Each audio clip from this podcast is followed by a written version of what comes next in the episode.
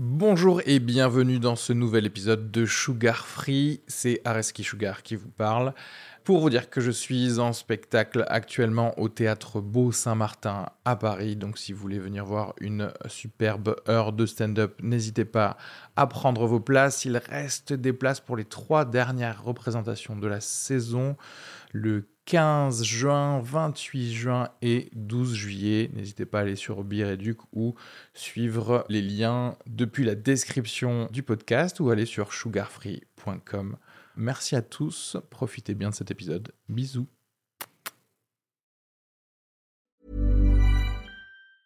Mom deserves the best, and there's no better place to shop for Mother's Day than Whole Foods Market. They're your destination for unbeatable savings, from premium gifts to show-stopping flowers and irresistible desserts. Start by saving 33% with Prime on all body care and candles. Then get a 15-stem bunch of tulips for just $9.99 each with Prime. Round out Mom's menu with festive rosé, irresistible berry chantilly cake, and more special treats. Come celebrate Mother's Day at Whole Foods Market.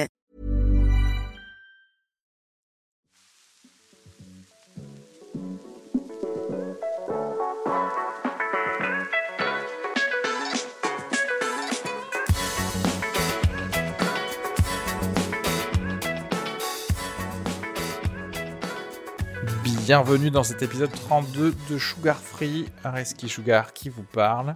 Aujourd'hui, vous allez pouvoir entendre Didier Gomez, un ufologue français, c'est-à-dire un spécialiste des ovnis en France, oui.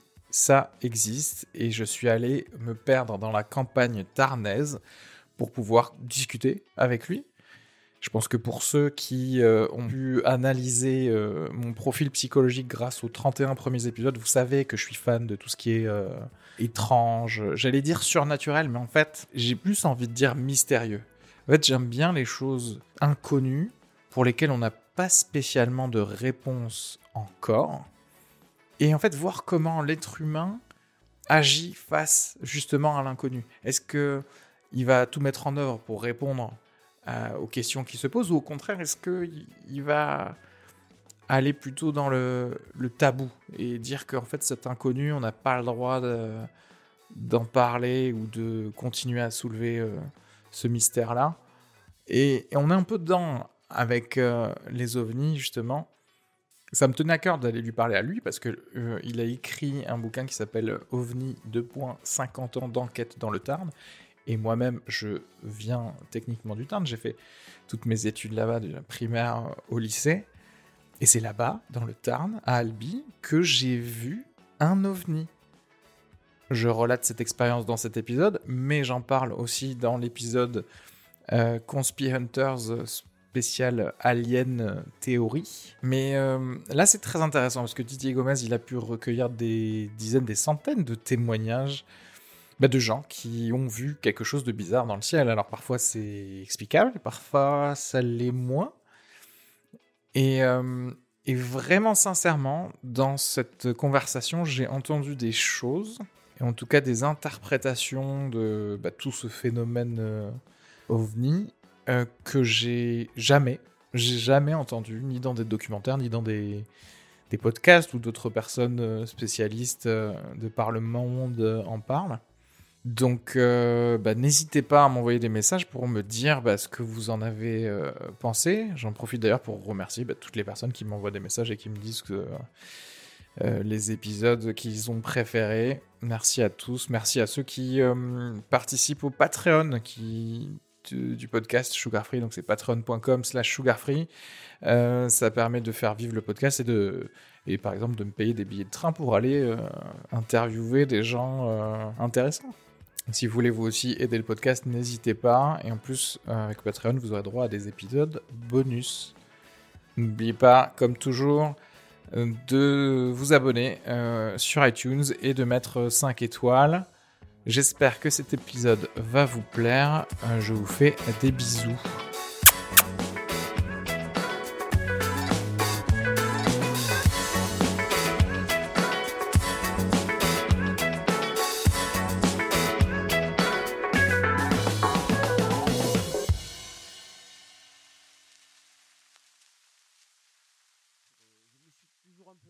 À ça, je me souviens que j'avais 13-14 ans, euh, un copain à moi qui avait récupéré des bouquins sur les ovnis.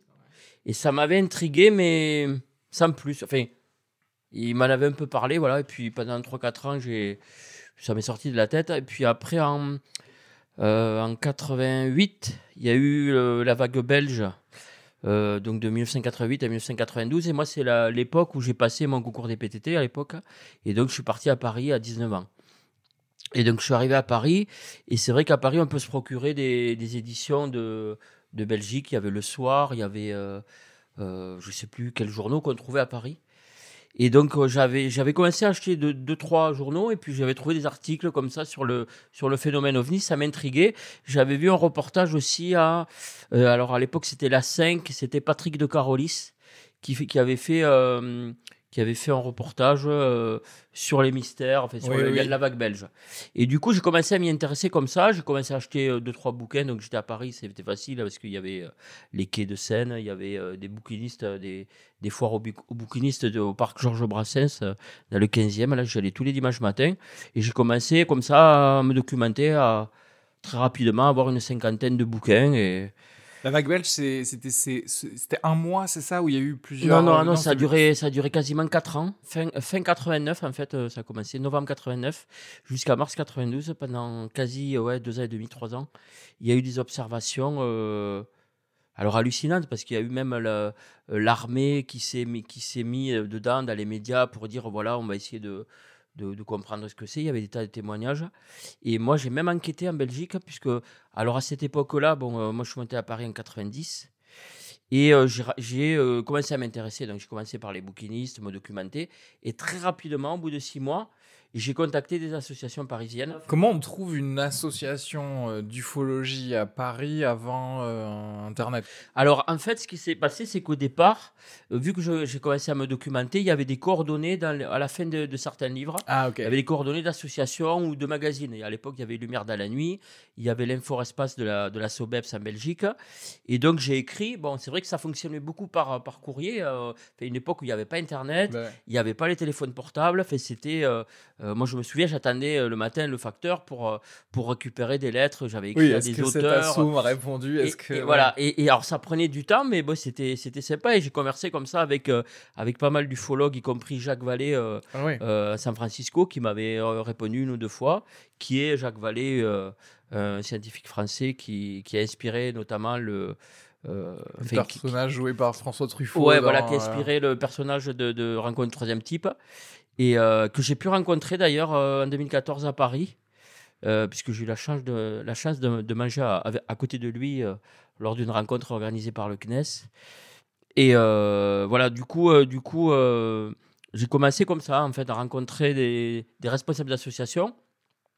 Puis j'ai commencé à faire des enquêtes. J'ai rencontré plusieurs ufologues de renom, on va dire, français. Et euh, du coup, euh, j'ai même pu faire des enquêtes. Je suis parti avec Joël Ménard de Lumière, Lumière dans la nuit, qui est la plus ancienne revue euh, d'ufologie au monde, qui existe toujours. Et euh, il y a eu plus de, plus de 450 numéros édités.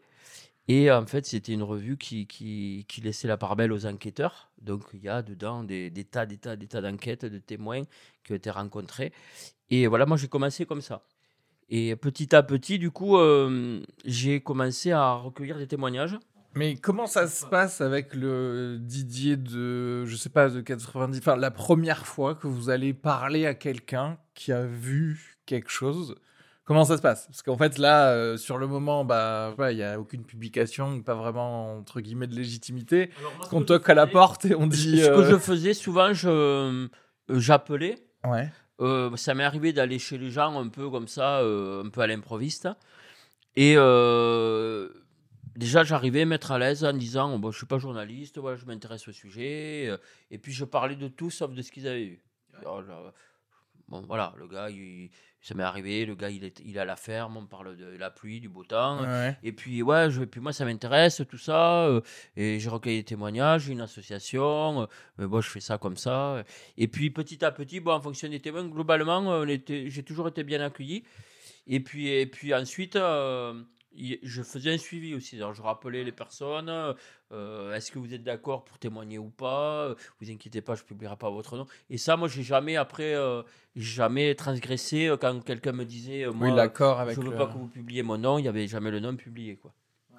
Donc il y avait une confiance. Après, moi, c'est vrai que quand j'étais dans le temps, c'était plus facile parce que je disais, bon, je suis facteur, je m'intéresse au sujet. Et comme j'ai fait paraître beaucoup d'articles dans la presse locale, eh ben, les gens me connaissaient en fait. Et donc, euh, ben, souvent, ils m'appelaient euh, Ah, ben oui, ah, c'est vous le facteur qui s'intéresse au sujet? Et voilà. Et comme ça, j'ai eu beaucoup de témoignages parce qu'il y avait le côté sympathie euh, du facteur. Et donc, les, les gens étaient, étaient en confiance. Quoi. Et après, dans le bouquin, j'ai pas... chaque, chaque fois que j'ai publié les noms, c'est parce que euh, ben, soit il y avait une ça avait été publié dans la presse et, et la personne était d'accord que je publie son nom. Et sinon, j'ai mis, des pseudonymes et puis voilà. Pour pas... Mais c'est que des témoignages, il n'y a rien d'inventé, quoi, en fait. Oui. Mais je pense que oui, ça rassure les gens, euh, bah, comme on le disait tout à l'heure, euh, les pilotes qui peuvent euh, hésiter à, à dire ce qu'ils ont vu. je pense que ça rassure les gens de se dire bon, il n'y a pas vraiment, enfin entre guillemets, pas vraiment d'impact, si ce n'est juste que enfin, je parle à quelqu'un qui va pas me prendre forcément pour un fou. Après, il y en a qui n'ont pas voulu témoigner. hein. Il y en a qui. Je me souviens euh, d'un cas où j'étais arrivé avec un magnéto euh, à cassette, là, euh, et j'ai failli me faire foutre dehors parce que la femme du témoin ne voulait absolument pas que j'enregistre. elle n'était pas d'accord avec ce que son mari avait, vu- avait vu. Elle voulait pas me parler. Enfin. il y a eu des fois, ouais, ça a été un peu, bon, un peu tendu, mais bon, après. Ouais. Et euh, mais sans, sans le côté euh, psychologique, c'est vrai que vous parliez de, traces, de choses comme ça. Donc c'est vrai que même si on, on en vient à des choses où il y a des interprétations différentes, etc., il y a quand même des cas où effectivement on trouve des enfin voilà, des traces sur le sol, des choses, des, des choses un petit peu bizarres en termes de, de haute température qu'il y a- pu avoir, des, des choses comme ça. Est-ce que vous avez pu en, en Après, voir le, le- le problème, c'est que en tant qu'association, on était très limité parce que les, les cotisations qu'on avait, c'était par rapport au. euh, on n'avait pas, pas d'aide de, de personne, donc il y avait les adhérents qui payaient. Et après, c'était le, quand, le magazine quoi, qui permettait d'avoir d'avoir des fonds. Mais, et le problème, c'est qu'on avait. Moi, j'ai eu le cas de, euh, du côté de. euh, à- après réellement là-bas. Euh, je me rappelle plus exactement le, mais c'est dans le bouquin. Et, j'ai voulu faire analyser, euh, analyser. En fait, il y avait un phénomène lumineux qui avait été jusqu'à faire tomber des étincelles dans, dans une barrique d'eau. Et euh, j'ai voulu faire analyser l'eau pour voir si on ne trouvait pas des trucs dedans. Et le problème, c'est que ça a de suite un coup euh, Eh oui, c'est un coup. par des ouais. laboratoires. ça- bon, alors du coup, on était limité dans les enquêtes. Quoi. Mais est-ce que les organismes, euh, enfin en tout cas au moins en France, comme le GEPAN ou des choses comme ça, eux ont pu euh, faire. Alors oui, il y a eu des, il y a eu des analyses. Je sais que sur le cas de Bertre, dans le temps, je crois que c'est en 85. euh, alors ils sont venus avec la gendarmerie, ils ont pris des tuiles sur le toit parce qu'il y avait un phénomène qui avait, qui avait euh, euh, enfoncé la toiture. Ah oui, ok. Et sauf qu'ils ont pris les tuiles, ils n'ont jamais remboursé, ils n'ont jamais communiqué le, le résultat de- des Ah oui, d'accord. analyses qu'ils ont fait sur les tuiles. Et le témoin, plusieurs années après, il me disait Mais j'attends toujours qu'il me rembourse. hein, Oui, pas Le la, toit, je- quoi. je sais pas ce qui ce qu'il en a été des analyses et surtout ils m'ont pris des tuiles et ils me les ont jamais remboursées. Donc euh, après je sais pas euh, bon ça c'était un cas où il y a eu euh, il y a eu du il y a eu beaucoup peut-être de, de ça le témoin a peut-être beaucoup brodé sur ce cas-là et du coup euh, parce qu'après moi la fois où j'étais allé le voir il il avait vu euh, quelque chose d'autre. il avait vu dix fois des trucs. Alors, au Ah oui. moment, quand un témoin voit trop de choses, c'est bizarre. Oui, oui. Soit, soit il ne s'est pas observé, il voit des, fait la, la moindre lumière, ça y est, c'est euh, Oui. un ovni. Donc ça, c'est ça, ça perd en crédibilité. Donc c'est pas bon signe quoi. Ouais. Et jusqu'en euh, très rapidement, jusqu'en avril 93, euh, bon, moi j'ai fait mon armée entre temps, en, octobre 92.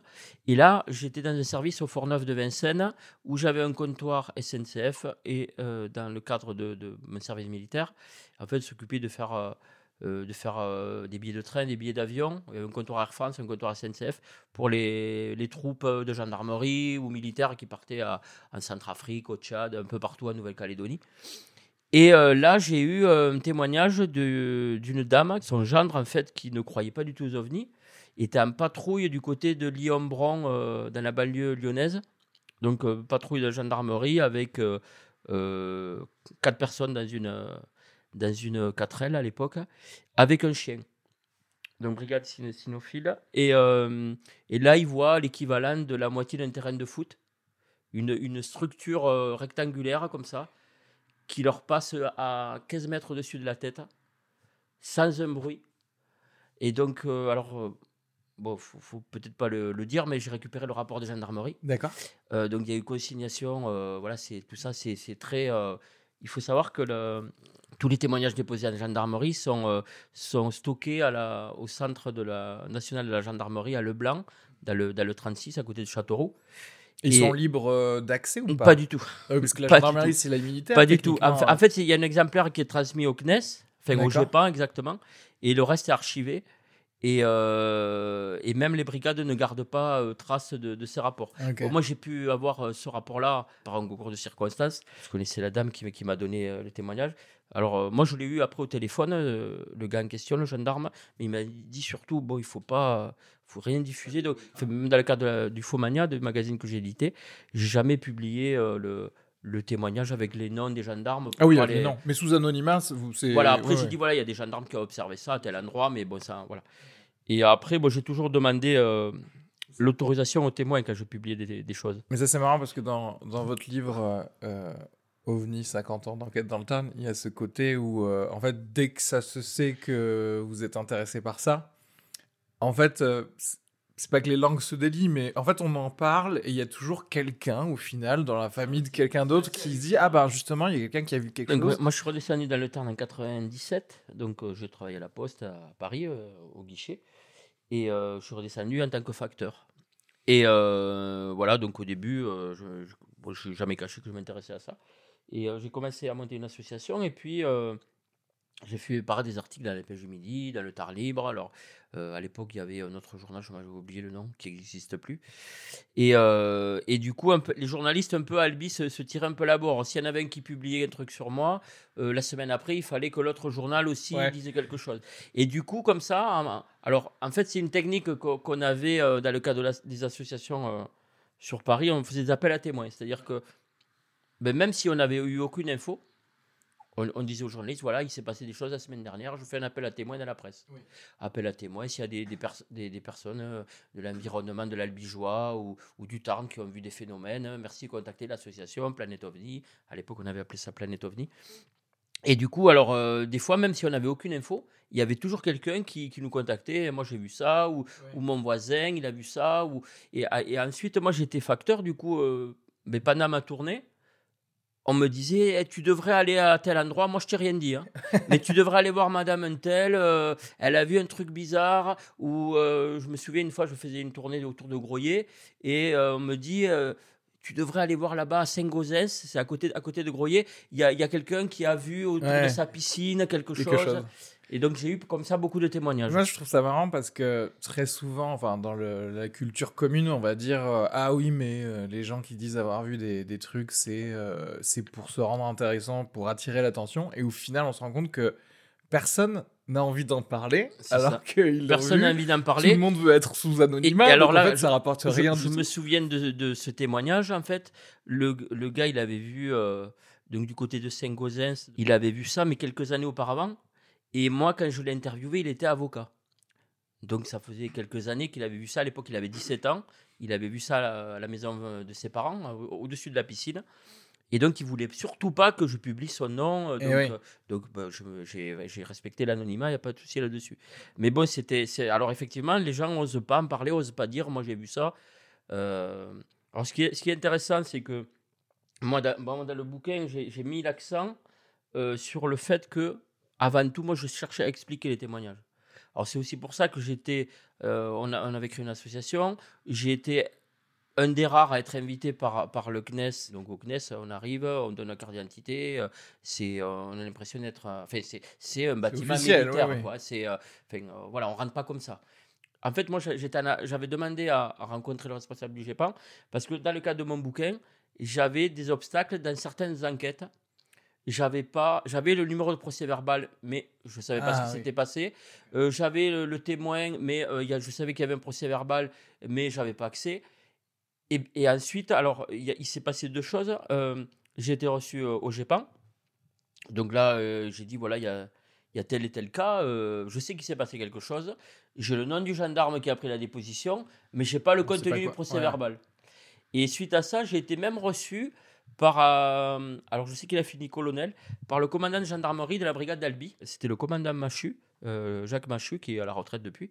Été reçu de manière officielle, il m'a dit, on va dans mon bureau, on va parler d'OVNI. Et on est resté une heure et quart, et on a effectivement parlé que de témoignages OVNI. Et là, bizarrement, 15 jours, 3 semaines après, j'ai eu les infos que je, que je voulais. D'accord. Alors je pense que c'était un test pour savoir euh, si... euh, Oui, si. si j'allais lui raconter qu'on est, que j'attendais les extraterrestres. ou... À l'époque, ici, à Valence d'Albi, il y avait Raël, les Raéliens, qui est Oui, une secte vrai. qui n'a rien à voir avec l'ufologie et euh, qui se sert un peu des croyances et des, des- de la faiblesse des gens pour, pour, pour, faire de, pour Mais- récupérer du pognon. Est-ce que c'est pas déjà une sorte de filtre euh, Un procès verbal, ça devrait normalement être quelque chose de libre pour tout le monde. ou C'est quelqu'un qui a juste Alors, témoigné de quelque en ce chose. qui concerne les témoignages relatifs à des phénomènes non identifiés, il y a, euh, il y a un, un délai de sauvegarde des archives de 30 ans. D'accord. Et certains, certains cas même 50 ans.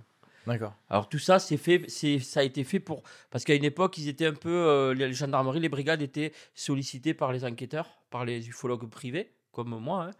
Et euh, donc euh, bon, euh, au bout d'un moment, il y a eu la gendarmerie au niveau national a dit bon, maintenant chaque rapport sera archivé et non consultable pendant 30 ans. D'accord. Bon, 30 ans après, plus personne ne va aller demander ce qui s'est passé.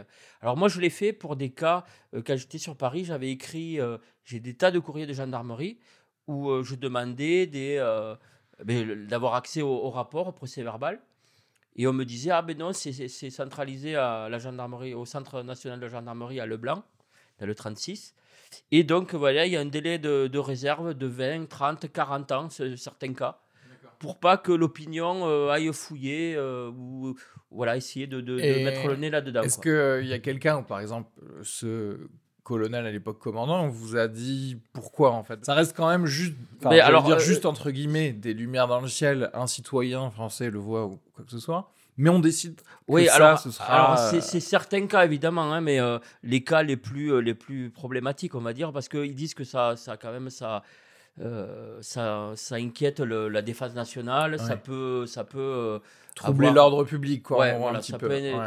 C'est des phénomènes qu'on ne connaît pas et donc euh, la, gendar- la gendarmerie et l'armée euh, essayent de voilà de, de- je pense qu'ils ils savent pas ils savent pas non plus à quoi Ouais, on a affaire hein, ou- Psychologiquement, ils savent pas comment gérer les citoyens. euh, après, après, c'est très complexe alors dans, dans l'ufologie moi j'ai quand même ça fait ça fait quand même depuis les années 80, fin des années 80 que je m'intéresse au sujet donc je connais un peu tout le monde dans le milieu et c'est vrai qu'il y a beaucoup de zozo quand même Euh, il y a, y a- voilà, il y a- il y a des gens pas très sérieux. Ouais. Et donc, du coup, euh, il y a, euh, euh, voilà, il y a, y a, y toute une procédure. Après, vous pouvez aller à la gendarmerie, dire voilà, j'ai- vu des lumières. Bon, alors en fonction de si c'est vraiment, s'il y a des traces au sol, s'il y a un, un pilote d'avion qui passe au même, au même moment, qui voit effectivement un phénomène, là, on va recueillir votre témoignage.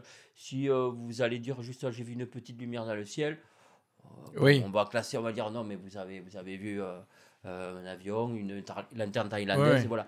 Mais normalement, les gendarmes sont tenus de, de, de prendre votre déposition par écrit. hmm. Voilà, et d'archiver le truc. Après, moi, quand je, tous les cas dont je parle, c'est des cas où il y a des traces, où il y a le, le GEPAN qui s'est déplacé, euh, où il y a euh, des, des traces radar, euh, des pilotes de- d'Air France, ou enfin, de- des pilotes privés ou militaires qui ont, observé des, qui, qui ont, qui ont fait des dépositions. Alors, les- tous les pilotes, les pilotes privés et militaires, en cas de, en cas de, de phénomène de PAN, alors ils appellent ça maintenant les PAN, phénomène aérospatial non identifié, ils, sont- ils doivent faire une déposition. Alors certains, en fonction de ce qu'ils voient, ils hésitent parce que, bon, si c'est trop... si c'est paraît trop fantasmagorique, ils ont peur des fois de passer pour des fous et qu'on leur en retire la licence pour piloter. Donc bon, après, voilà, il y, a- y y eu quand même des tas, de- j'ai des bouquins là-dessus sur juste les rencontres de, aériennes de, Oui. de pilotes, et c'est assez hallucinant, quoi. Mais surtout que là, dernièrement, en 2017, il y a le Pentagone qui a euh, relâché le- la fameuse vidéo du ce qu'ils appellent le Tic Tac UFO, c'est-à-dire un, un pilote qui était dans F-35, je crois, et qui a pris en chasse bah, un objet volant non identifié qui faisait des qui, qui manœuvrait littéralement, mais avec, euh, j'allais dire, une manœuvrabilité qui est pas sur des engins euh, euh, qu'on connaît. Euh, et et du coup, là, on... c'est vrai qu'on donne toujours du, beaucoup plus de crédit dès qu'on a forcément un pilote chevronné qui dit Bon, ça, clairement, je sais pas ce que c'est. quoi. Ouais, mais alors il y, a- y y plusieurs choses intéressantes dans, dans- dans- justement dans ce genre de témoignage.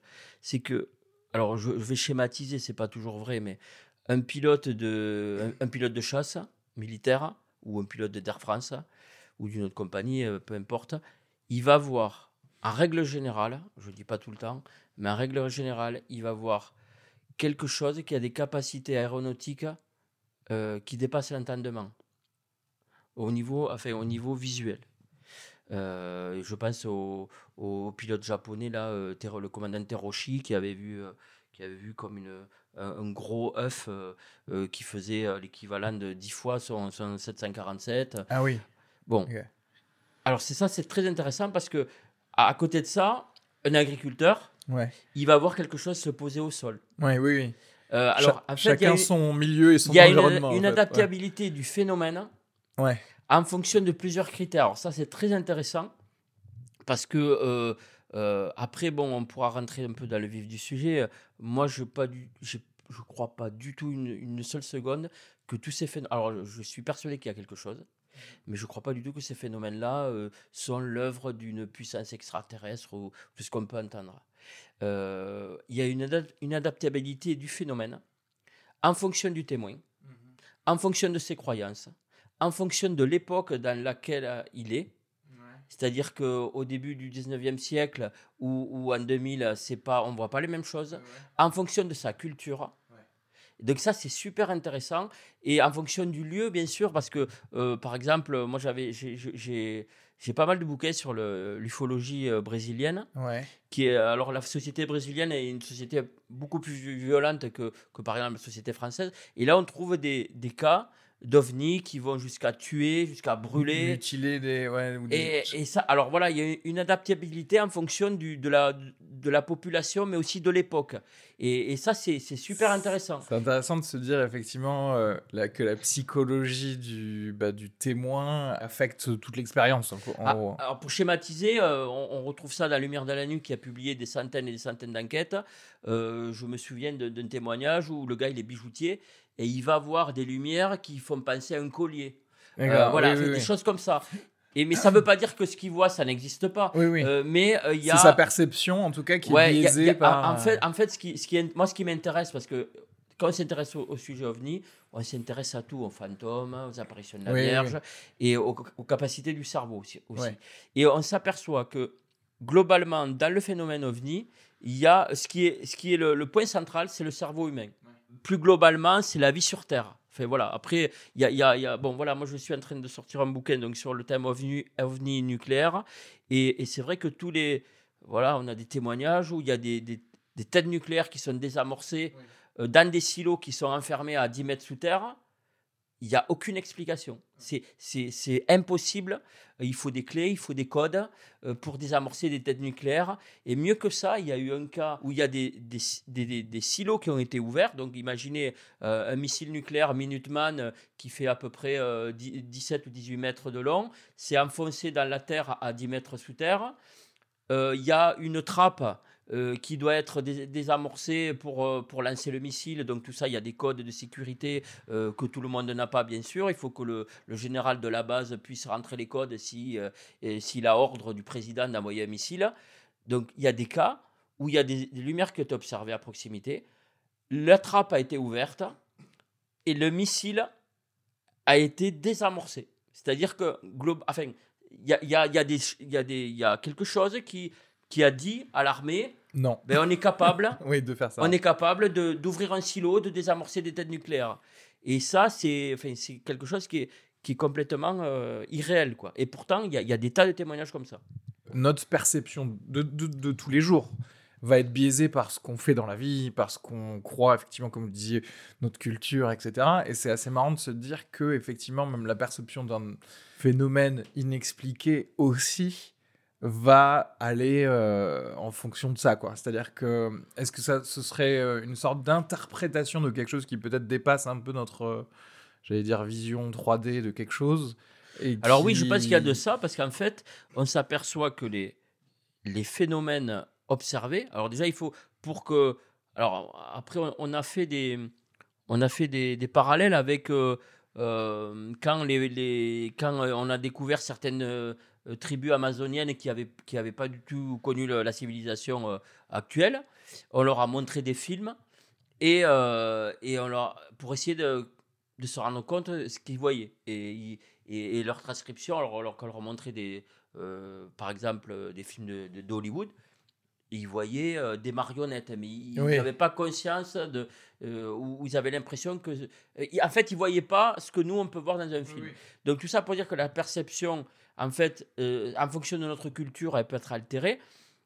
Et surtout pendant les années 50, euh, on voyait Oui, beaucoup de soucoupes volantes. Ouais, ouais. Donc, en fait, le phénomène s'adapte en fonction de ce qu'on est capable d'imaginer, de, concevoir dans notre cerveau. Oui, tout à fait. Euh, donc, ça, ça c'est très intéressant.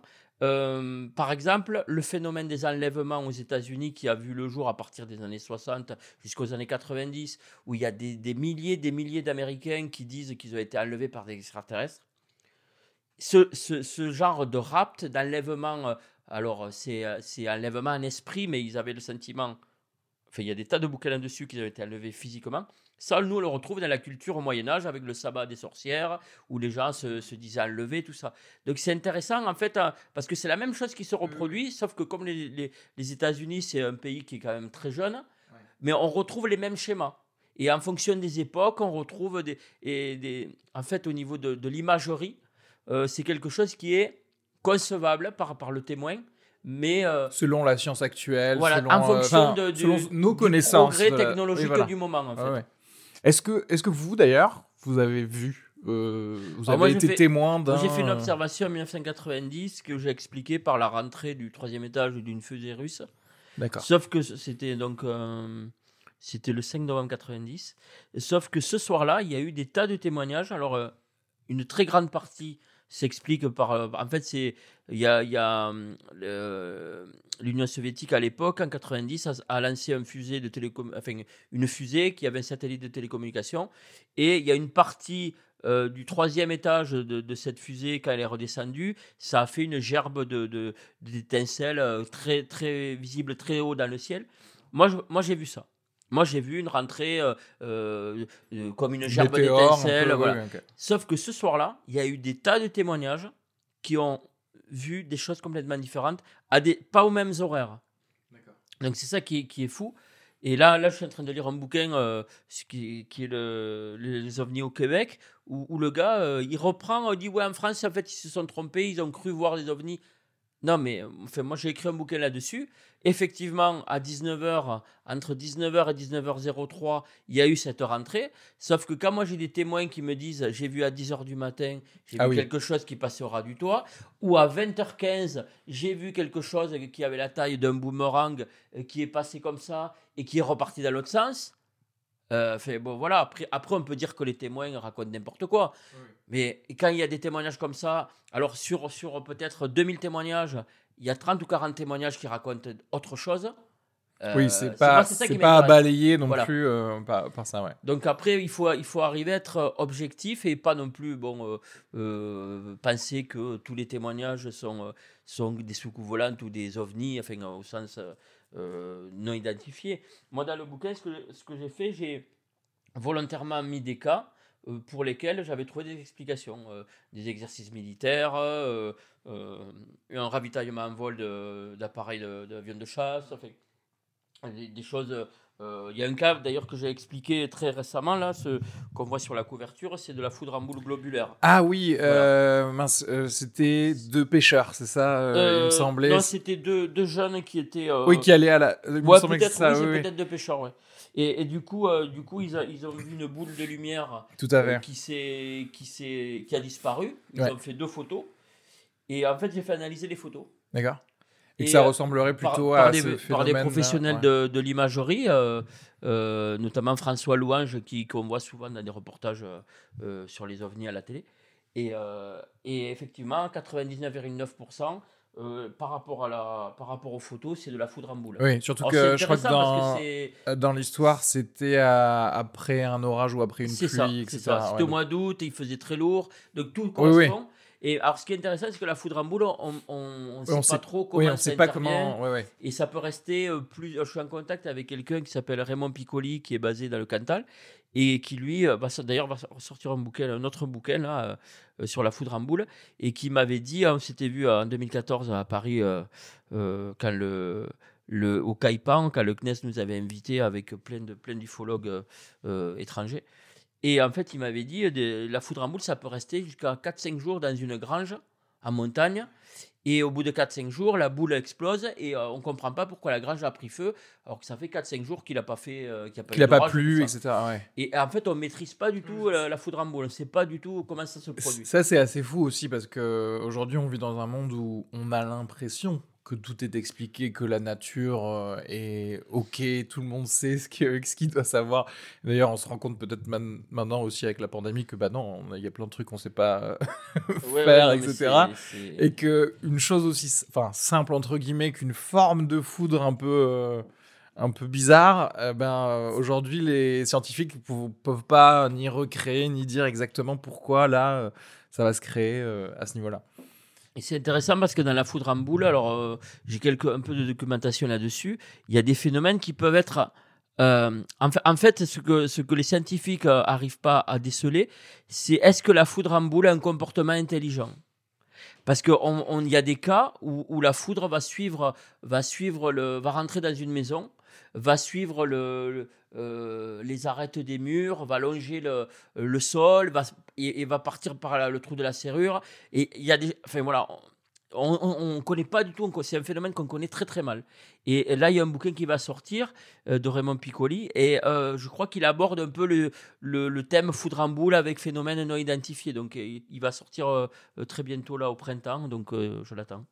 Dans votre livre je crois que vous l'avez sorti en 2006 quelque Ouais, chose 2006, comme ça ouais. ouais. justement je suis directement allé vers 2005-2006 parce que un ami et moi on a, on a été témoins d'un phénomène enfin en tout cas pour nous c'est un ovni parce qu'on l'a pas identifié mais bon, on sait pas ce que c'est Euh, rapidement c'est juste que voilà on était sur une euh, rue route d'Albi en fait tout simplement Euh, c'était la nuit et en fait on voit une lumière verte euh, au loin dans le ciel qui descend qui ralentit et qui remonte et qui d'un coup euh, va très loin. Déjà, mon ami et moi, on se regarde et on, explose de rire parce qu'en fait, on, allait rejoindre des amis et on se disait, bah forcément, on va leur raconter ce qu'on vient juste de voir et forcément, ils vont pas nous croire, ils vont croire qu'on qu'on rigole.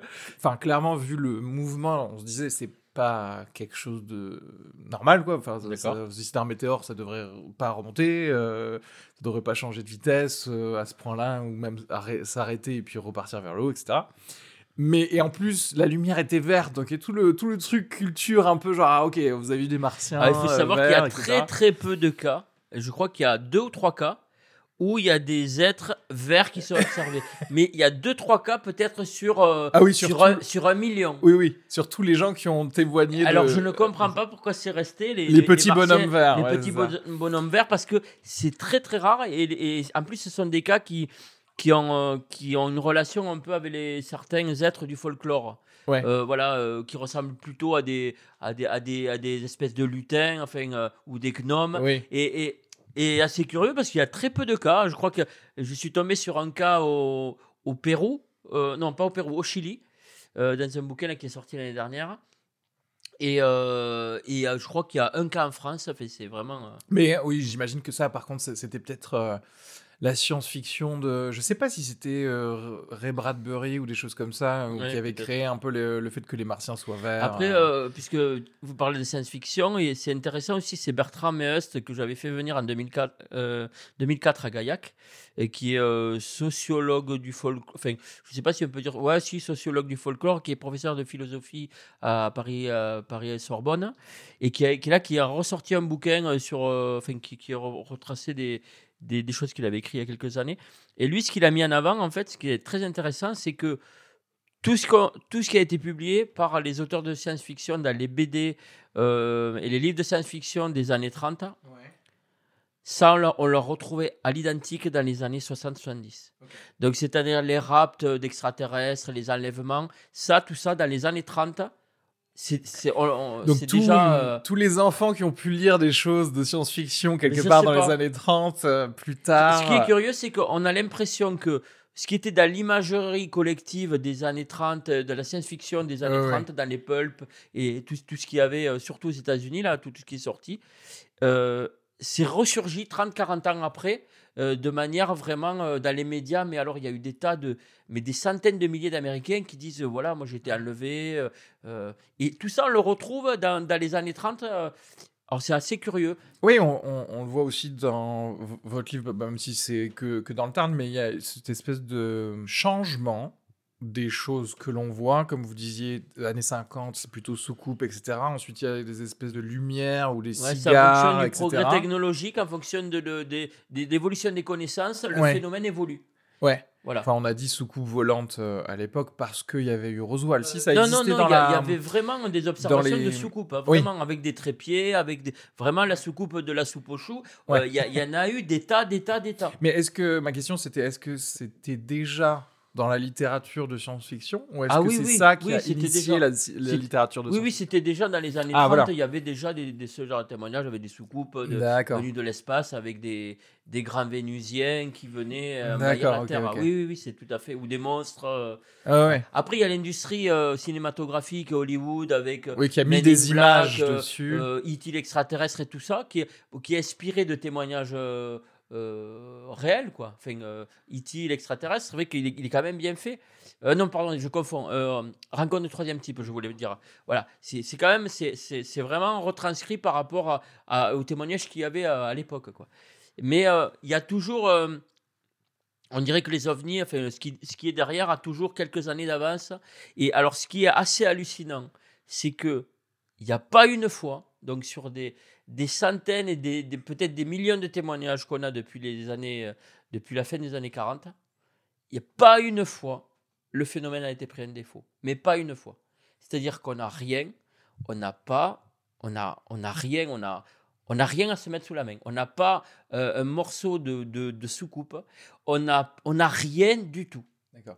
Alors même pour le coup, vous, euh, tous, toutes les rumeurs de tout ce qui s'est passé à Roswell, le fait que euh, certaines personnes, en tout cas pas certaines personnes, le gouvernement américain ou plutôt les militaires américains aient pu euh, garder secret des espèces de d'alliages métalliques ou quoi que ce soit. Alors, je ne sais pas si ça fait partie.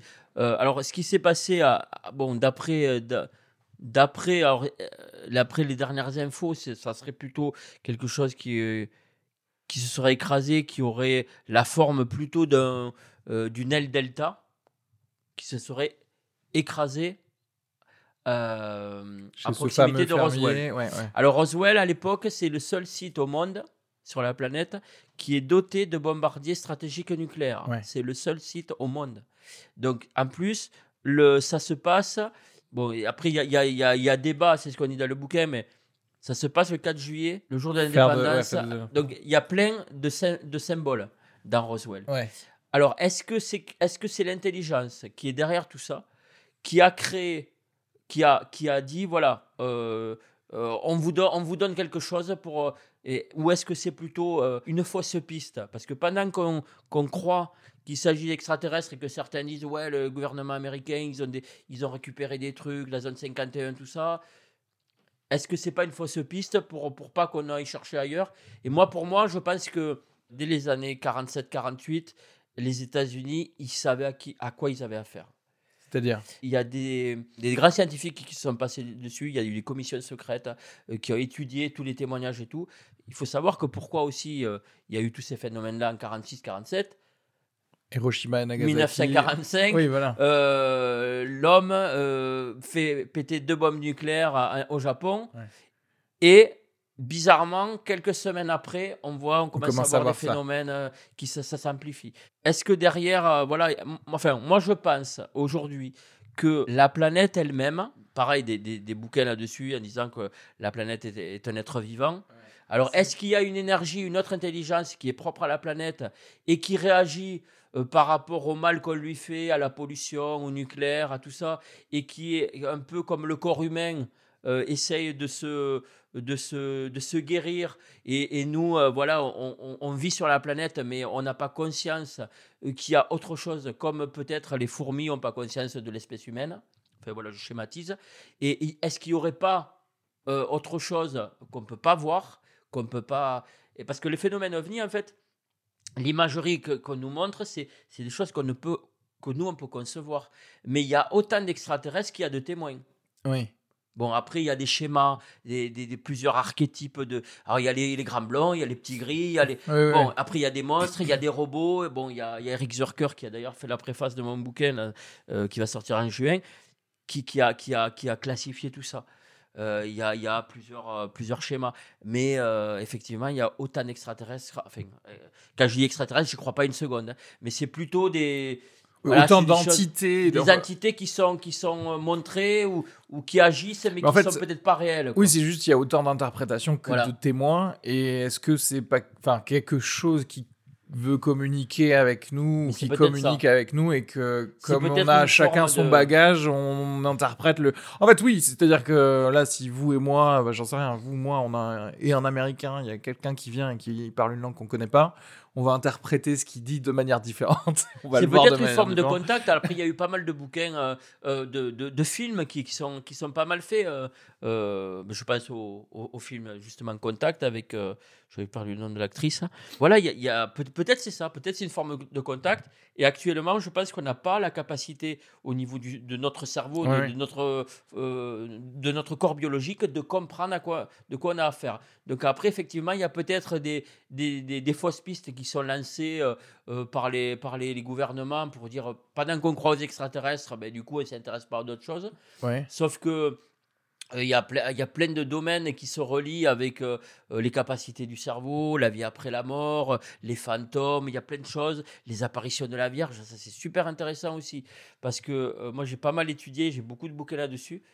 Euh, on s'aperçoit que dans les schémas d'apparition, euh, c'est la même chose que des phénomènes ovnis. D'accord. C'est-à-dire que euh, au départ, euh, euh, il y a par exemple à- sur, sur Fatima, les observations de Fatima ou même Notre-Dame de Lourdes, il y a des témoins, plusieurs témoins qui voient des choses.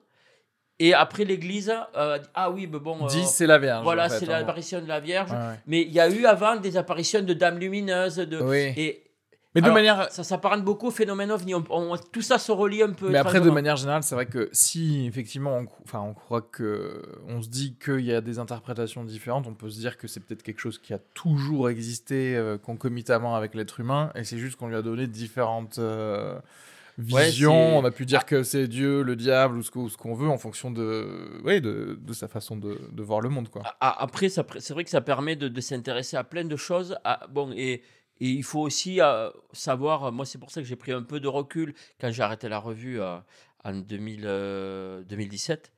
euh, parce que ça me prenait beaucoup de temps et puis au bout d'un moment tu, tu te dé- déconnectes un peu de la réalité aussi Oui, oui, oui. et donc voilà bon il faut euh, C'est bien Mais- de se re-ancrer. ouais mais, mais c'est bien d'avoir conscience quand même qu'il y a des choses qu'on ne peut pas expliquer Oui.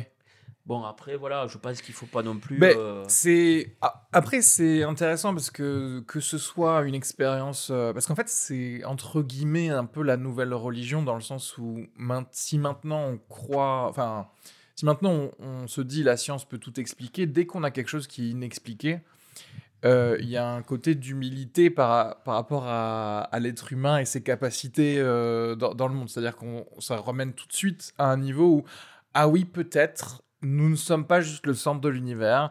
Et peut-être que euh, moi qui euh, vais euh, travailler aujourd'hui, c'est pas si ultra important que ça dans ça. le schéma Ça général. permet de quoi. relativiser beaucoup de choses aussi. Et là, bon, les, les scientifiques, ils découvrent des exoplanètes. Ils, ils se fait, par rapport à la connaissance qu'on a aujourd'hui de, de l'univers et de- du monde qui nous entoure, on s'aperçoit qu'on n'est rien du tout. Quand, Ouais. quand on entend qu'il y a des, je sais pas combien de milliards de planètes, rien que dans notre galaxie, qu'il y a des milliards, des milliards, des milliards de galaxies, on se dit. euh, et puis même là, dernièrement, j'ai entendu que ils remettaient en cause peut-être la théorie du Big Bang. En fait, on ne sait pas d'où on vient, on ne sait pas où on va, et, et la vie, en fait, quel est le but de la vie, quoi. Il y a, enfin, il y a tout ça, et quand on s'intéresse au sujet OVNI, je pense qu'il y a tout ça qui... Qui, qui, oui, qui ouais, un ouais. peu. Mais ce qui est, ce qui, ce qui est intéressant aussi, c'est que justement, par exemple, la science, elle peut nous dire, bah voilà, on a décou- ce mois-ci, on a découvert 15 exoplanètes, etc. Mais euh, donc on se dit factuellement, oui, peut-être il y a d'autres vies sur, sur le- dans l'univers, enfin sûrement, etc. Mais nous ne sommes pas le centre. Mais émotionnellement, chacun, psychologiquement, ça, ça nous touche pas tant que ça en fait. Alors que si la personne voit quelque chose d'incroyable, tout de suite, elle va plus ressentir le OK, je ne suis pas le centre de l'univers. Alors qu'elle pourrait lire 15, 15 articles de Science et Vie, elle va Mais pas la- le la plus- ressentir. Mais la plupart des témoignages, alors c'est c'est rigolo parce que c'est euh, c'est très souvent ce qui revient, c'est euh, oui, je suis persuadé qu'il y a de la vie ailleurs, ou, ou alors il y a- c'est des messages qui sont qui sont euh, qui sont euh, donnés aux témoins. il faut faire le bien. Enfin, a- Ouais, a- et ça, on retrouve dans tous les messages religi- religieux liés aux apparitions de la Vierge, tous les phénomènes un peu mystérieux, enfin les phénomènes de miracles, par exemple. Pareil, bah, les miracles, c'est des choses. Enfin voilà, c'est. En fait, il y a, y a un témoin qui a des des des, des, han- des handicaps physiques et il va, il va avoir une apparition. Alors, euh, la Vierge Marie, on va dire, mais, mais dans le phénomène ovni, il y a des cas aussi. Euh, moi, j'avais enquêté euh, dans l'heure à l'époque où un gars, il a, il a vu un phénomène. Et le lendemain, au boulot, juste en prenant, alors en plus, il bossait dans une, une, une boîte informatique, juste en prenant une, un disque dur et en Ouais. le, en le posant sur une table, il a effacé toutes Il les a données démagnétisé, ouais. il a effacé toutes les données. Et il disait, je comprends pas. Alors en plus, il a des problèmes au boulot. Et, et- et la veille, il avait vu un, un truc, il a eu peur, il y avait des histoires de... euh, enfin, il y, a- il y a- il y avait plein de phénomènes comme ça qui... ah, j'ai jamais compris, jamais trouvé d'explication. Mais euh, alors, euh, voilà, quand on va voir les... témoins- Moi, ce qui me plaisait dans les témoignages, quand j'allais faire les enquêtes, c'est d'une part de rencontrer les témoins, voilà, de... Parce qu'il y a des choses qu'on ne peut pas retranscrire par écrit. Quand quelqu'un vous dit, voilà, moi j'ai vu ça, ou ils n'osent pas me parler, Oui, oui. je vous dis ça. les bon. hésitations, voilà. les silences. Et puis après, c'est aussi les rencontres avec les gens qui s'intéressent au sujet, parce que malgré tout, dans, dans le lot, il y a quand même il y a pas mal de copains quand même. Ouais. Donc ça, c'est sympa aussi, de, et puis d'échanger sur, sur des choses qu'on... Et euh, là, le, le travail que vous êtes en, tra- en train de faire avec votre, euh, votre collègue, comment il s'appelle, pardon, je- pour le. Alors, euh, le collègue il s'appelle Stéphane Royer, avec et Stéphane le Royer. s'appeler OVNI et nucléaire, sommes-nous sous, surve- sous Et euh, parce que bah, vous en parliez là, c'est vrai que tout ça, on a l'impression, en tout cas dans la version un peu moderne euh, scientifique, ça a commencé à partir de, de, de 45. Euh, Est-ce qu'il y a des choses intéressantes? Parce que on a pu parler pas mal d'un dernier documentaire qui est, sorti, qui s'appelait The Phenomenon, où justement il y avait une part belle qui était donnée aux, aux militaires. Et à plusieurs témoignages, comme vous le disiez, de silos nucléaires où il y a eu des choses qui ont été désarmées, alors que bon, et après avoir vu des, des lumières dans le ciel, alors que bon, c'est clairement le truc le mieux gardé Ah au oui, oui, monde. clair, clair. Tout le monde est sur le qui-vive et euh, tout le monde tombe aussi sur le cul parce qu'ils sont là. genre, ah ok, donc euh, le truc où normalement il faut avoir deux clés, euh, deux codes et compagnie, tout est inactivé Ouais, en le 4 truc secondes. Est-ce qu'il y a des choses aussi en France ou même d'ailleurs, j'ai envie de dire, en fonction des sites d'essais nucléaires ou qu'on sait, parce que en fait, la Alors, France, pour le coup, était une des premières. euh, On n'a pas tout investigué, mais on a eu quand même pas mal de pas mal d'infos. Euh, tous les sites, alors autant euh, les sites militaires qui abritent des bombardiers stratégiques ou des têtes nucléaires ou les bases de sous-marins. Euh, en France, à Brest, euh, l'île Longue, il y a eu, y a eu des, té- des témoignages de, de, d'ovnis, entre guillemets, observés à proximité. Euh, et euh, souvent, quand il y avait des sous-marins qui étaient là. Ouais. Parce qu'ils ne sont pas toujours, euh, ils sont pas toujours à- à port- au port. Oui, quoi. oui. Parce Euh, qu'aujourd'hui en France, pareil à euh, en tout cas officiellement, euh, les... notre seul arsenal nucléaire, il est dans les sous-marins. C'est ça, hein, je crois. Eh bien, il y a, il y a aussi, après, euh, sur le plateau d'Al- d'Albion, il y a aussi des, des, Des missiles. euh, il y a des, mi- des missiles qui sont entreposés. Ah, ok. Donc il y a, il y a eu de- il y a eu ça, il y a eu quand il y a eu dans les années 60 de- au Sahara, euh, en Algérie, il y a eu des- les premiers essais nucléaires, il y a eu de suite des observations. Ah. Donc tous les sites nucléaires euh, ont été à un moment donné visités. Donc ça c'est euh, c'est ce qu'on met en avant dans le bouquin. Alors mais dans tous les pays du monde, enfin partout où il y a des puissances nucléaires, il y a eu des choses observées. Après, voilà, il y a des pays comme les États-Unis ou la France, on a eu beaucoup plus d'infos euh, que, que sur d'autres sites. Mais en Iran, il y a eu, il y a eu aussi des, bases militaires qui ont été euh, avec des témoignages assez hallucinants. Euh, en, Ukraine, enfin, euh, partie, partie russe, fron- frontalière avec l'Ukraine aussi. Il y a, il y, a des, complexes nucléaires, il y a des choses qui ont été vues.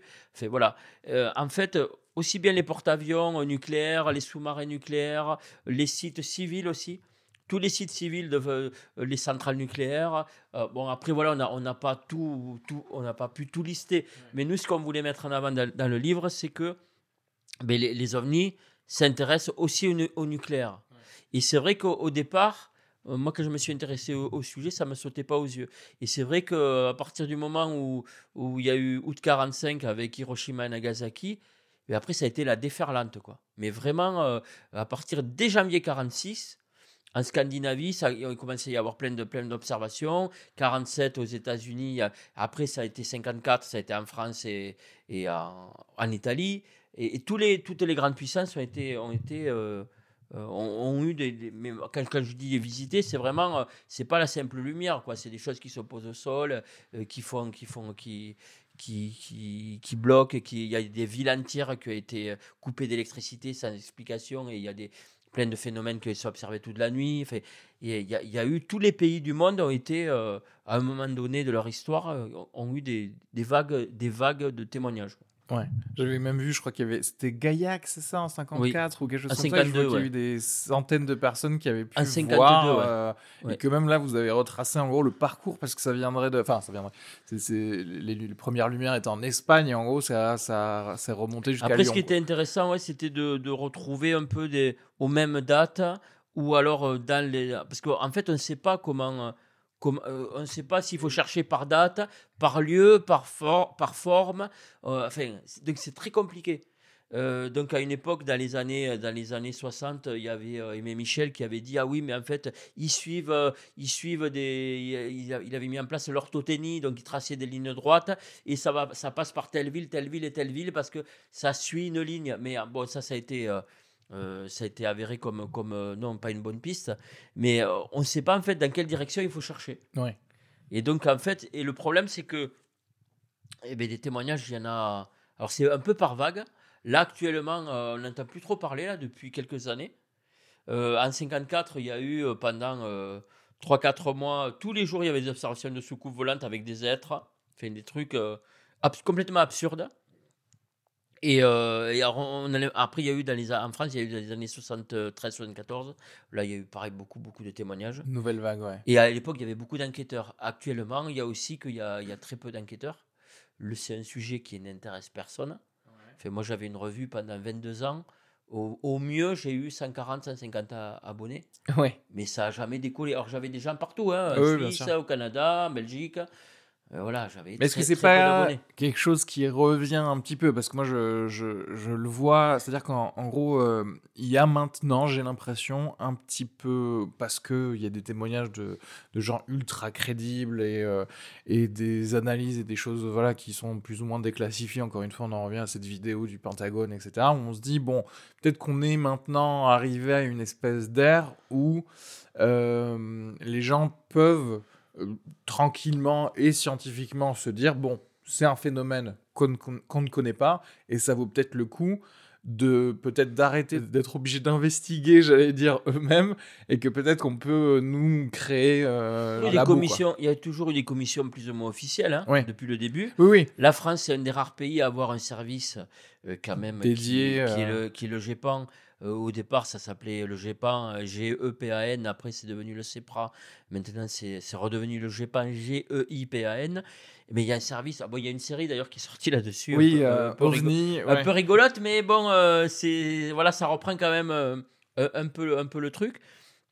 Mais, euh, mais ouais, il y a quand même des services euh, officiels qui existent. Enfin, le- les dépositions en gendarmerie, c'est, c'est un- voilà, ça existe. C'est pas, c'est pris au sérieux quand même. hein. Ouais. C'est pris au sérieux parce que parce qu'on ne sait pas vraiment à quoi on a affaire. Quoi. Oui, mais c'est c'est ça, c'est que j'ai l'impression que est-ce qu'on n'est pas maintenant aujourd'hui dans un monde où, voilà, si on nous disait certaines choses, euh, j'allais dire semi-énormes, on le prend, enfin, ça nous briserait pas notre vision de notre de nos cultures ou de nos sociétés, comme peut-être ça pouvait l'être euh, dans les années euh, Et 60. je sais pas, parce qu'en fait, le, le souci, c'est bon, bon c'est vrai que je, je- je pense qu'on- que les gouvernements ne sont pas trop au courant non plus. Et c'est pour ça que, il y a certains ufologues qui disent, ouais, les gouvernements, ils nous cachent des choses. Je pense qu'en fait, ils en savent euh, Oui, oui. guère plus. Donc, c'est pour ça qu'il n'y a pas de.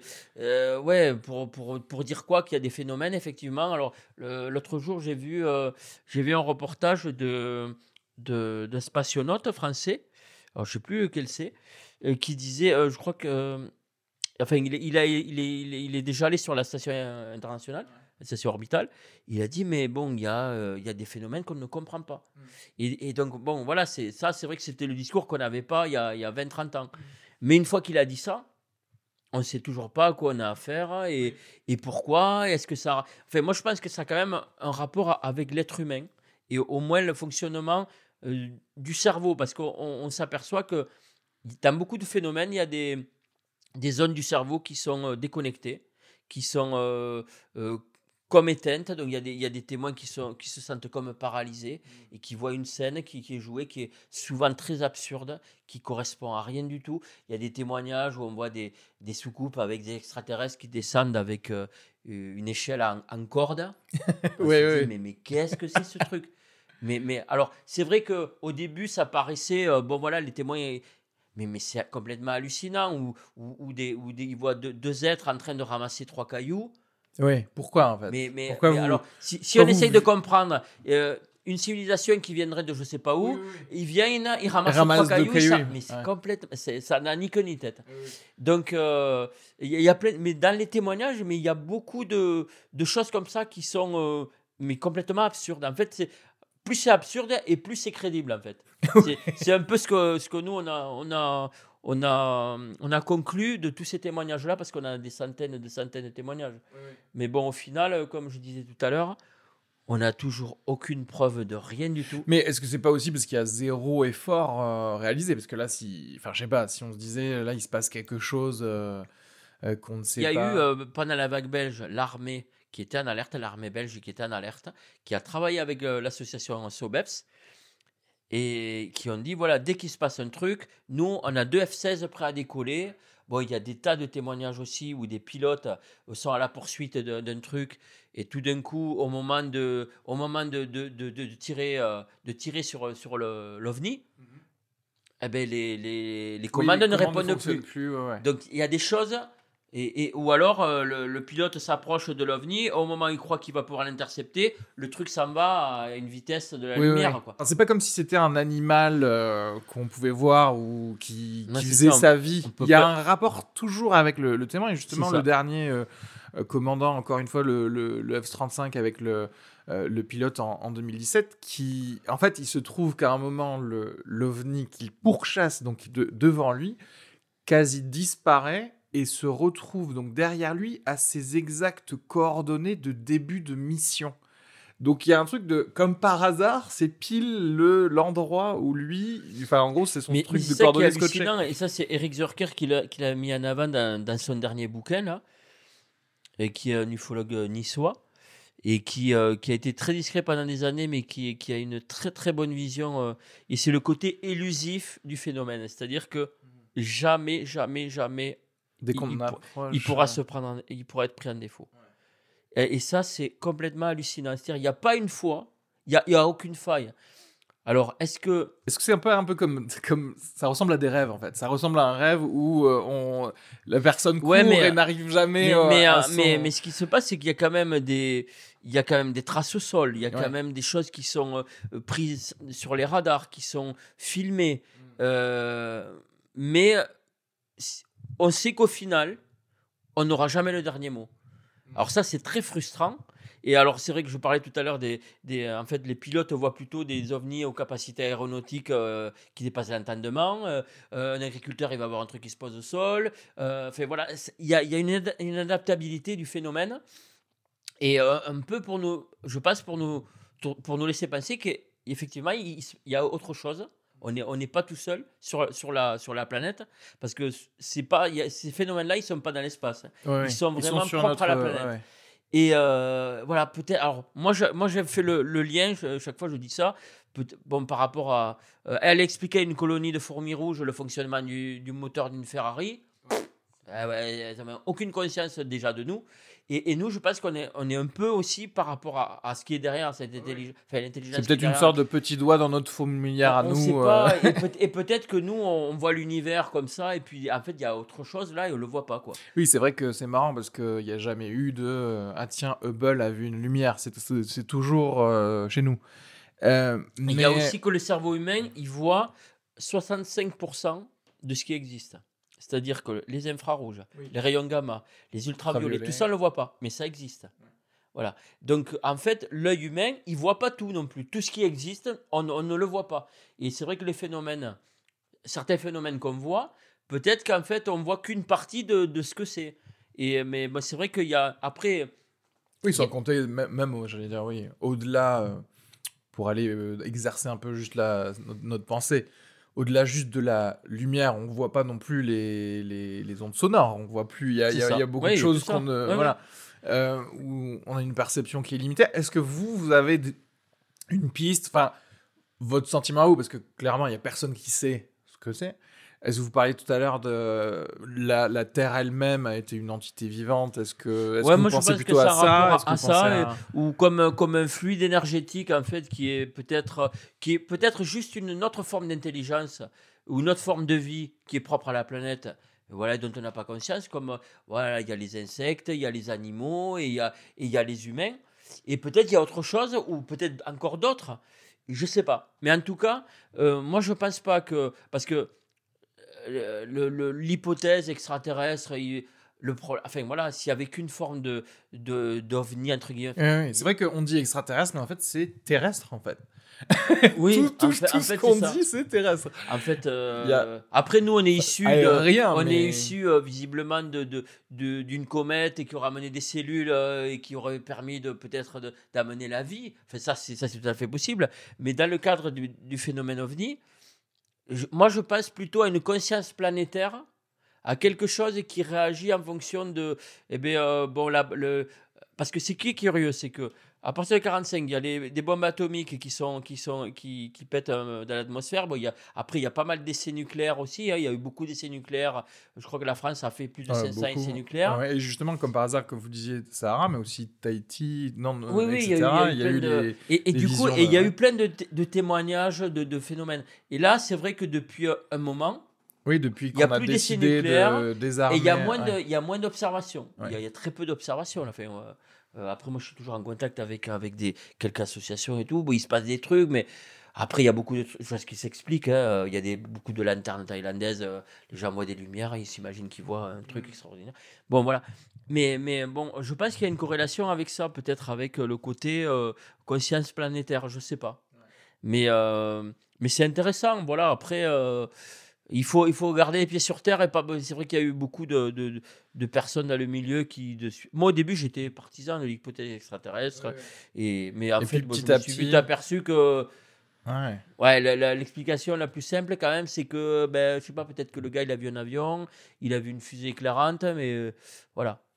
Est-ce que d'un point de vue euh, personnel, le fait d'avoir parlé à autant de personnes euh, qui avaient des, des choses à raconter comme ça, ça a pu, euh, j'allais dire, un peu affûter vos, vos sens sur le, sur le fait de savoir quand quelqu'un raconte un peu Oui, n'importe oui. quoi Ah oui, ça, c'est sûr. ouais. Bon, déjà, bon, alors, ce qui est, ce qui est hum, compliqué, c'est qu'il y a certains témoins qui sont pas capables d'expliquer ce qu'ils ont vu. Alors déjà, ça, enfin, ça m'est arrivé, notamment un témoignage sur Albi. Ah, vous voulez dire même pas savoir dire c'est une lumière ou quoi que ce soit, c'est... Des fois, c'est très très compliqué.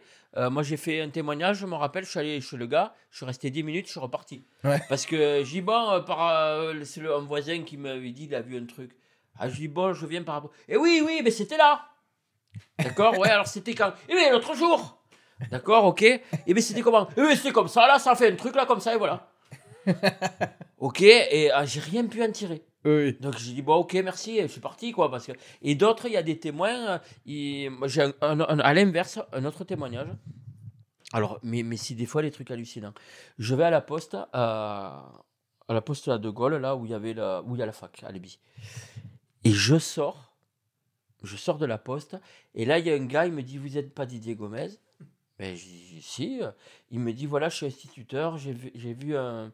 J'ai fait un témoignage, j'ai vu, j'ai vu un, comme un triangle dans le ciel, et j'ai fait un rapport. Et alors, il me transmet, il me donne un rapport, mais un truc qu'il avait pris sur le GEPAN, euh, un témoignage, je l'ai quelque part, euh, je sais plus où. Et euh, j'ai publié ça dans, dans Infomania de toute façon. Et le gars, il y a un truc, il y a 20 pages, mais le truc euh, Très scolaire, le vrai prof, quoi. très scolaire, mais, mais super précis. Quoi. Ouais, ouais. Et alors voilà, alors après je suis allé chez lui, le gars il est esthite, il est, il est sur la Bastille de, de Lévis. Voilà, alors à l'inverse, il y a des trucs très complets et d'autres, euh, alors on peut rien en tirer. Oui, oui, et je sais pas qu- quel est le cas. Le... Bon, a priori, le PP là qui me disait, euh, j'ai vu un truc, c'était comme ça, c'était là. euh, alors quelle grosseur? Ouh, comme ça, gros comme ça. D'accord, mais combien? 10 mètres, 20 mètres? Enfin, je, je sais Oui, pas. oui, oui, bien sûr. Ouh, oh, je sais pas. Oui, oui. Ouais, laisse tomber. Oui, mais mais bon, c'est intéressant. Mais, mais oui, c'est ça, parce que.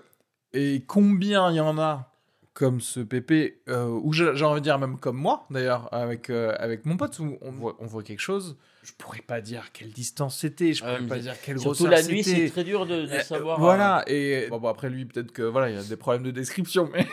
Mais après, ce qui, moi, ce qui me, ce qui me fait, euh, ce qui m'intéresse, c'est quand le, le témoin me dit voilà, j'ai vu un truc, euh, j'ai eu peur, euh, je suis allé témoigner à la gendarmerie.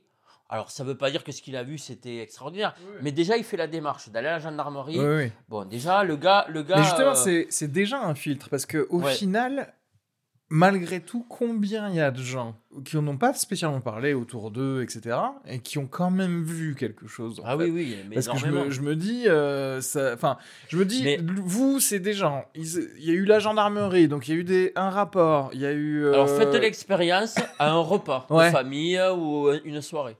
Faites l'expérience. Il y a toujours quelqu'un, alors je sais pas si vous il y a 15 personnes, il y a toujours quelqu'un qui aura vu quelque chose Ouais. ou qui connaît quelqu'un qui a vu quelque chose. ouais. Et pourtant, personne n'en parle. Oui, oui. Oh, oh, mais ça m'intéresse pas. Ah, mais par contre, je connais euh, ah, mais ma mère ou mon voisin, il a vu ça il y a, il y a quelques années, ou je connais quelqu'un qui est.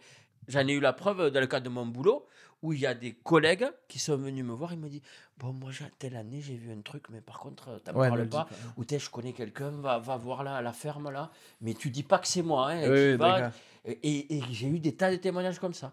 Ouais. Et un peu sous le manteau, quoi. Mais c'est oui, c'est un petit un petit Et côté ça de reste, euh, tabou. ouais, euh, ouais, ouais. Comme Mais si, enfin, comme si on allait perdre notre travail parce qu'on a vu une Ah, lumière il y a, y a eu des cas où il y, a des- il y a des témoins qui, parce que c'est parti dans la presse, Ah ah, oui. vu l'extraterrestre, il y en a qui se sont fait virer. Ah ouais. Donc, Ah oui, donc il y a- il y a un vrai- a- le tabou il y a un vrai risque. quoi. est, ouais, est réel parce que. Puis euh, en fonction de- du boulot qu'on fait, enfin, ouais, c'est vrai que là, euh, moi, les personnes, que, les témoins qui, qui sont avocats, euh, bon, tu perds en crédibilité. Si tu ah, c'est toi qui vu les ovnis, hein, t'es pas.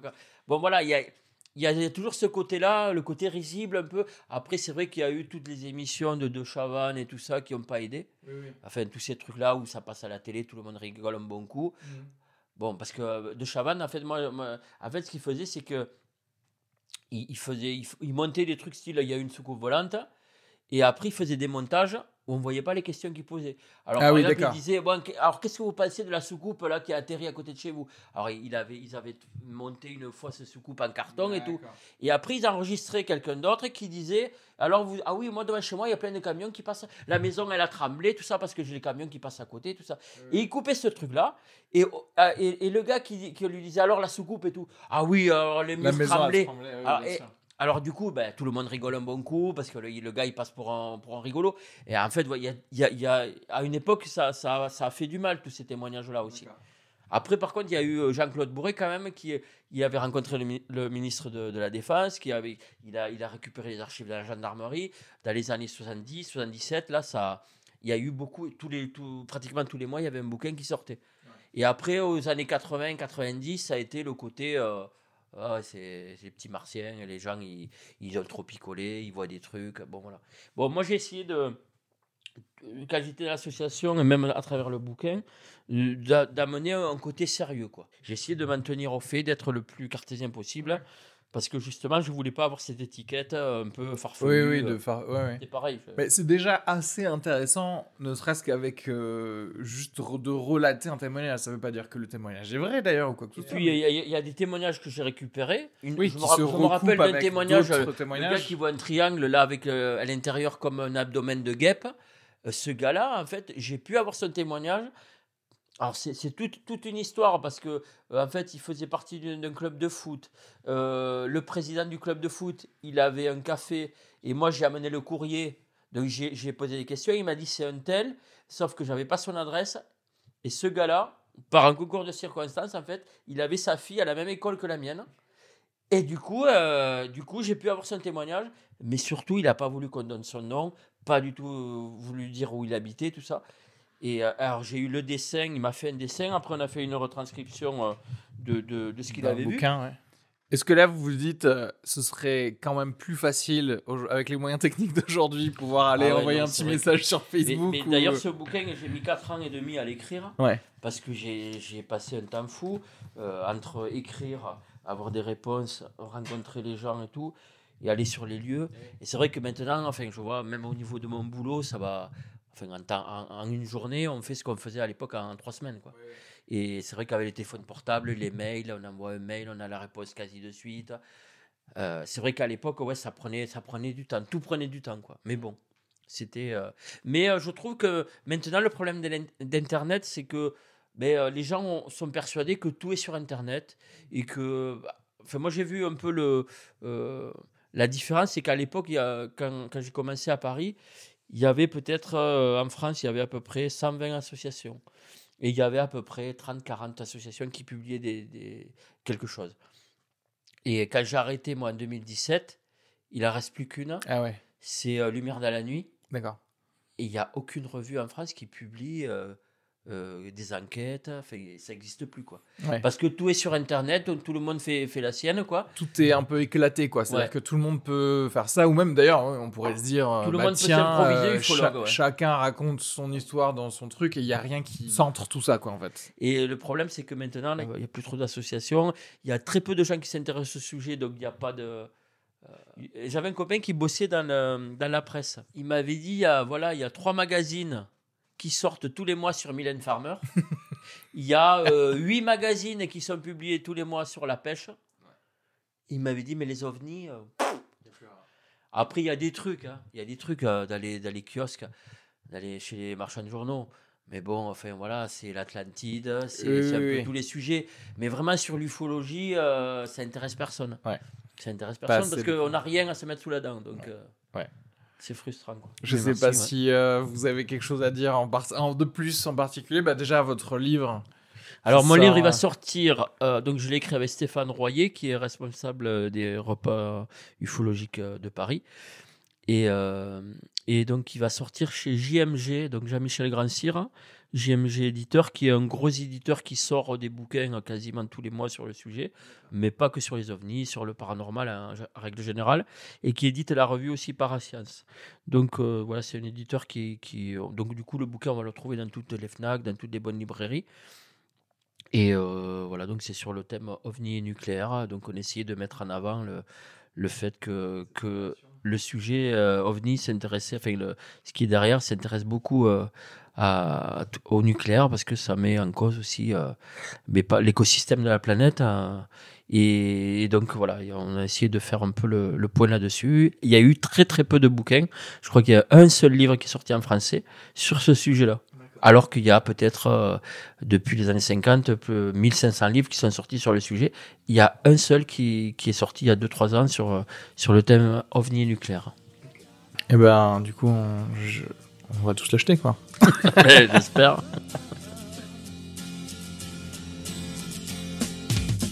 Didn't know what time it was, the lights were low. Oh, oh. I leaned back on my radio.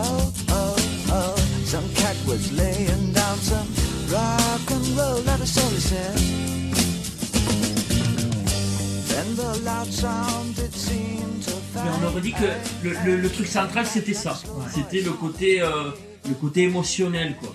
Alors c'est c'est curieux quoi. C'est curieux plus que J'aimerais bien savoir si aussi euh, il y a eu des événements où euh, il y a eu des gens de cultures différentes qui ont assisté à quelque chose et s'ils ont vu la même chose. Ouais, très souvent, il y a des choses qui sont pas du tout perçues quoi, pareil. Et sur le phénomène enlèvement, euh, on n'a pas ça en France. Oui, c'est vrai que. Alors, par contre, on a des, des Américains qui sont venus en vacances en France, qui ont vu des phénomènes euh, qu'ils voient aux États-Unis. Ouais, ouais, ouais, ouais. Mais, chez nous, ils ont vu la même chose qu'ils voient. Enfin, il y, a- il y a eu quelques cas, mais c'est pas des Français. Donc, euh, alors, je sais pas si c'est par rapport à la culture ou. j'ai- Il y, a- il y a plein de choses qui sont assez, assez hallucinantes.